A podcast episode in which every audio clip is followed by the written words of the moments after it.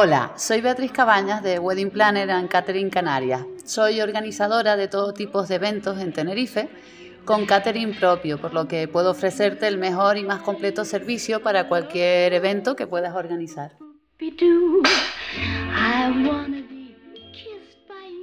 Hola a todos.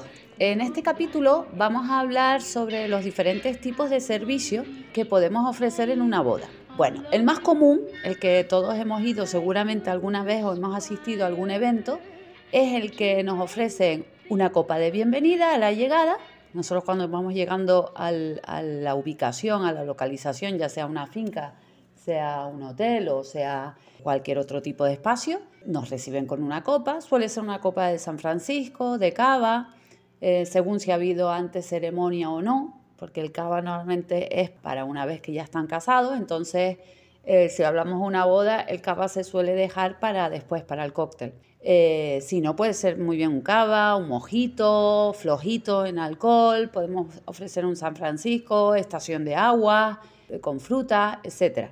Una vez que estamos todos reunidos, comenzamos lo que es el cóctel. ¿Qué es el cóctel? El cóctel son aperitivos. vamos a elegir el número de aperitivos siempre basado en el tiempo que tenemos para ofrecerlo y según el menú que hemos elegido. Esto quiere decir que si, por ejemplo, vamos a estar una hora ofreciendo un cóctel, podemos hacerlo de diferentes formas. Uno pasado en bandeja, quiere decir que los camareros, va a haber una barra montada, ¿vale? Para las bebidas, que solemos montarla pues muy bonita y siempre hay, pues dependiendo del número de comensales, ponemos uno o dos camareros o pueden ser tres, claro, si somos 300 personas, pero bueno, normalmente son dos personas que tenemos una barra. Mínimo en esa barra deben haber, eh, debemos ofrecer vino blanco, vino tinto, cava, por supuesto agua, San Francisco y eh, cerveza con y sin alcohol. Y siempre tener previsto, si no vamos a montar una barra, porque la barra libre va a ser en otra cosa, tener algún refresco, sobre todo Coca-Cola y Coca-Cola cero, porque hay muchos clientes que son eh, fieles a la Coca-Cola, ¿vale? Y aunque después beban a la barra libre, pues no quieren beber vino o lo que sea. Eso es lo que tenemos que tener. Muy importante las temperaturas de las bebidas, señores. Que el vino blanco esté bastante frío, ¿vale? Para eso nosotros los, catering o los profesionales pues los dejamos enfriar bastante igual que la cerveza, no solo en, en los botelleros, sino que le damos un golpe de frío en baúles con hielo antes de comenzar. Y si son vinos, dependiendo de la calidad de los vinos, pues tenemos los termómetros para saber si están a la temperatura que debemos servirlo. Bueno, una vez eh, hablado de la, barra libre, de la barra libre, de la barra de bebidas, eh, pasamos a la comida. ¿Qué vamos a ofrecer en un cóctel? Pues dependiendo de lo que decía, si es una horita podemos pasar siete aperitivos, siete, ocho aperitivos que podemos dividirlos entre fríos y calientes. Siempre en gastronomía empezamos por lo frío y pasamos a lo caliente por lo líquido y pasamos lo caliente. Es decir, si nosotros vamos a ofrecer un gazpacho de frambuesa, por ejemplo, un salmorejo, eh, un chupito, si es en invierno, un chupito de crema de calabaza con queso y aceite de cilantro, por ejemplo, lo vamos a pasar al principio. Siempre vamos de líquido, sopitas, cremas o lo que sea, un chupito, eh, un Mary, con un langostino siempre del principio, ¿vale? Después pasamos por los aperitivos fríos, que puede ser, por ejemplo, una tartaleta de foie con una mermelada de frutos rojos, que es buenísima, o granadas. Y después ya vamos a pasar ¿eh? a lo caliente, por ejemplo, unos langostinos crocantes con aceite de, cilantro, de albahaca, perdón, y, y sal. Eso lo podemos pasar después, siempre frío o caliente. Y dependerá del tiempo que tengamos el número de eh, aperitivos. Estos aperitivos normalmente se pasan siempre en bandeja. Quiere decir que el cliente eh, no tiene que moverse, somos nosotros los camareros los que vamos hacia el cliente. Y siempre tiene que haber los camareros ofreciendo aperitivos y después los camareros que van recogiendo pues toda la cristalería que se va quedando en las mesas para que el cliente siempre en las mesas de apoyo, que suelen ser esas altitas que ustedes ven, o ahora que también las usamos eh, bajitas o ponemos espacios chill siempre tiene que estar limpio, ¿vale? Unos vamos ofreciendo, otros vamos recogiendo para que el cliente pueda siempre apoyar su copa o dejar su copa vacía o lo que sea. No olvidarnos de poner también, siempre aparte de cenicero, si se puede fumar, eh, poner también lo que son para, eh, pues si comemos, por ejemplo, ofrecemos una brocheta de atún con salsa de ostra, pues la señora después o el caballero que acabe de comer lata tendrá donde poner la brocheta, pues para eso están las mesas de pollo y ponemos un platito o una especie de, de porcelana de cuenco para que el cliente pueda depositar ahí su brocheta, ¿vale? Y no se vea con la brocheta en la mano. Estos son detalles para aquellos que no van a contratar una wedding planner o no van a tener una jefa de banquete en su catering, pues que estén atentos. Esas son cosas que, son básicas, vamos, pero que marcan la diferencia. Eh, mucho, el orden y la disciplina y la limpieza en un banquete es, vamos, vital para que, el cliente vea que hay organización y hay, hay un buen hacer. Vale, eso es. Eh, si queremos estar un poquito más tiempo o, por ejemplo, tenemos un menú que vamos a ofrecer, imagínense, solo una ensalada, una carne y un postre. Yo a mis clientes, yo personalmente, si la persona, el cliente se come los siete aperitivos, perfecto, va a tener y los tres platos bien, pero como no sabemos si el cliente se va a mover, si va, le va a gustar los siete aperitivos o si se despista porque está hablando todo el tiempo y no está pendiente de lo que vamos a pasar en la bandeja y después la ensalada, pues no es mucho de verde. Yo siempre les recomiendo a mis clientes que pongan una estación de queso y una estación de, por ejemplo, por decir una cosa, los quesos canarios, que tenemos aquí unos quesos canarios estupendos, que, que es una locura no ofrecerlos. Una está más, quedan muy bien, una estación de queso y yo pondría, por ejemplo, una pata asada, una pata de jamón con un cortador. La pata asada Está buenísimo, pues se le ponen los diferentes aliños o una pata de jamón de bellota. Eso sí, por favor, una buena pata de jamón. Nada de esas patas que valen 10 euros el kilo, que son saladas y vamos, hasta yo me quedo sin reserva de agua. ¿Vale? Eh, una buena pata de jamón, si no tienen para una buena pata, las paletas son buenísimas y puedes encontrar paletas de jamón por 24 euros el kilo. Siempre pondría una pata de jamón, una estación de queso, puedes poner una estación de arroces. ¿Por qué? Porque eso va a hacer que el cliente, el que está hablando, no tiene que estar pendiente del camarero, aunque vamos nosotros hacia él, y eh, refuerzas.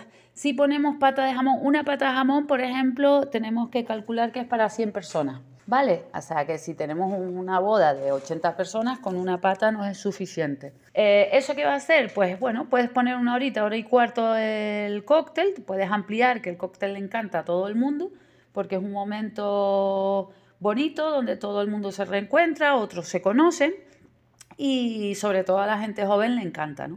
Una vez ya que tenemos el cóctel servido, ¿qué hacemos?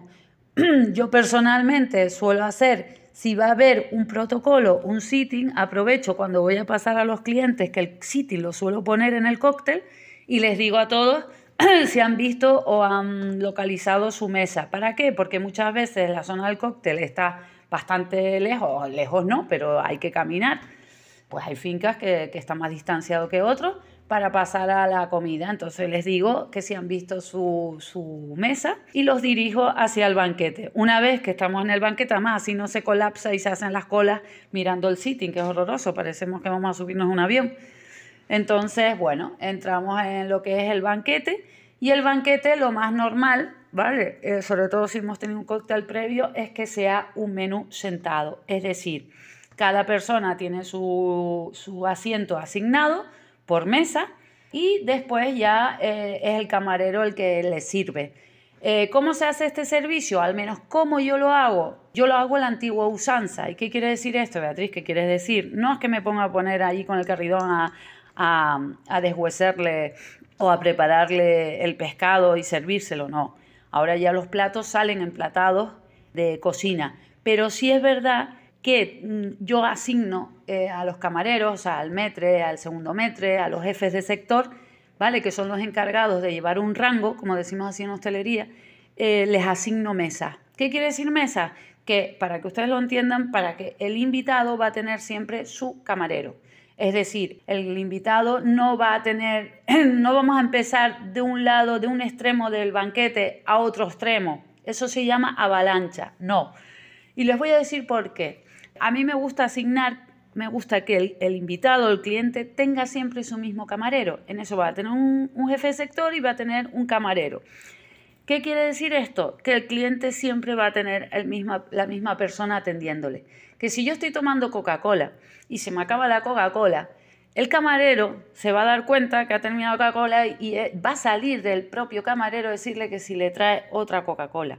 Que si, por ejemplo, eh, su invitado deja la ensalada sin tocar, imagínense, una ensalada ahumados con frutos rojos, el cliente va y el camarero va y va a recogerle y ve que no está comiendo. Le puede preguntar a su cliente que eh, si no le ha gustado, si tiene algún problema que le impida pues saborear o disfrutar de la ensalada. Pues el amor le dice, mire, que yo soy alérgica a los ahumados y la verdad que no se lo había dicho a los novios. Pues siempre nosotros la cocina llevamos un plan B y le podemos sacar cualquier otra alternativa.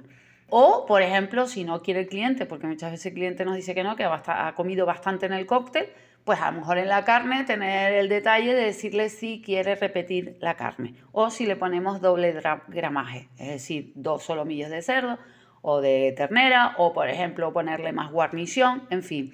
Siempre el servicio, repito, si la cocina es importante, el servicio lo es igual o más. ¿Por qué? Porque vamos a percibir lo que el cliente, eh, si está comiendo, si no está comiendo, si está contento, si come más pan. Otra cosa importante, cuando yo digo que trabajamos en la antigua usanza, yo por ejemplo, eh, nadie de mi cocina o nadie sale por un lado y el otro sale por otro. Cuando nosotros sentamos a los invitados, ¿vale? Eh, siempre es el metre con el segundo metre y todo el equipo detrás, los jefes de sector y los camareros y los ayudantes de camarero que salen detrás del metre. Y salimos todo a la misma vez con el agua primero y después servimos el, vino blanco. Entonces, ¿qué pasa? Cada uno se va a la mesa que tiene asignada y hasta que el metre no da la señal de que podemos comenzar, no se sirve. Esto, aparte de ser muy bonito, organizado y es disciplinado, quiere decir que todos sus invitados, aunque tengan la mesa 12 y otro tenga la mesa 3, va a ser servido al mismo tiempo que la mesa presidencial.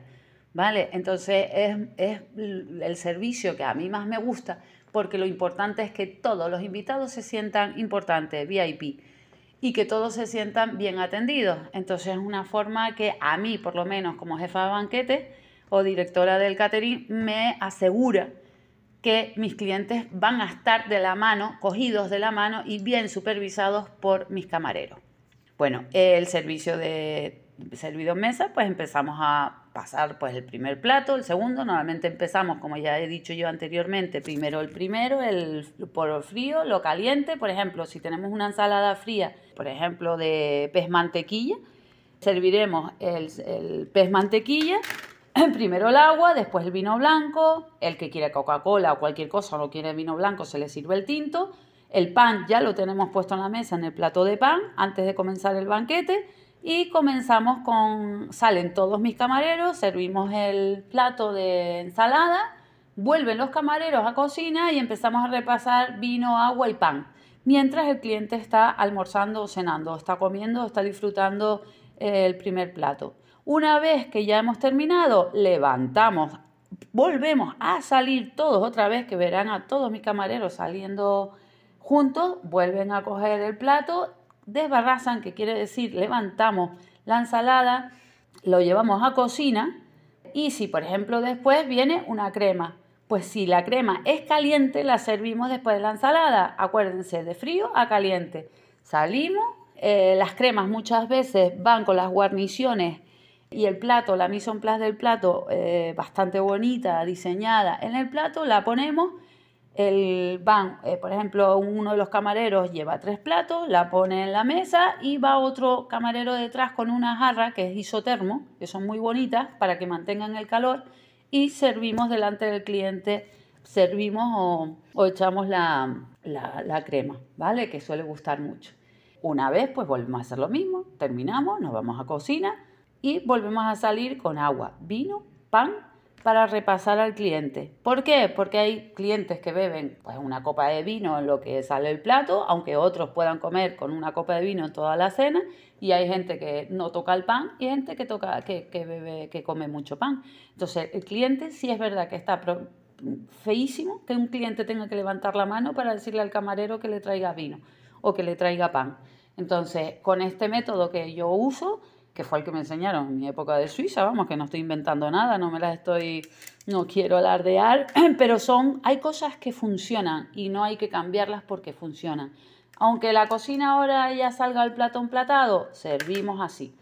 ¿Vale? Primero las señoras, acuérdense, y por orden de edad, primero las señoras, después las tal, por la derecha se sirve y siempre nos vamos a referir al cliente de usted.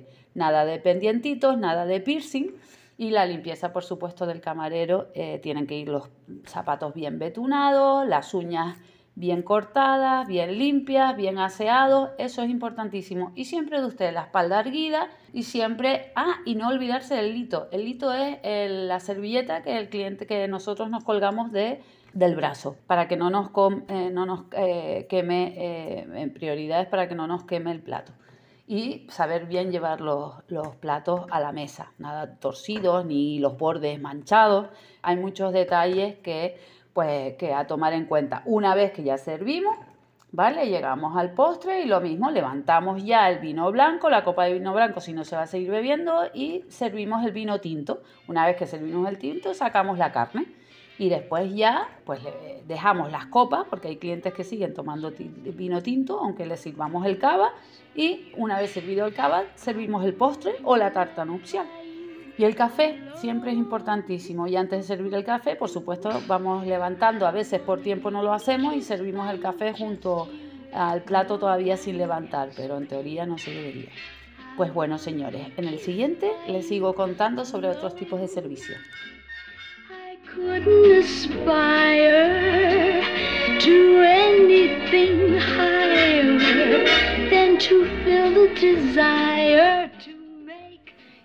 Bueno, pues hasta aquí el podcast de hoy. Gracias por escucharme. Si quieres que hablemos, contáctame a través de mi web weddingplannercanarias.com o de mis redes sociales. Gracias.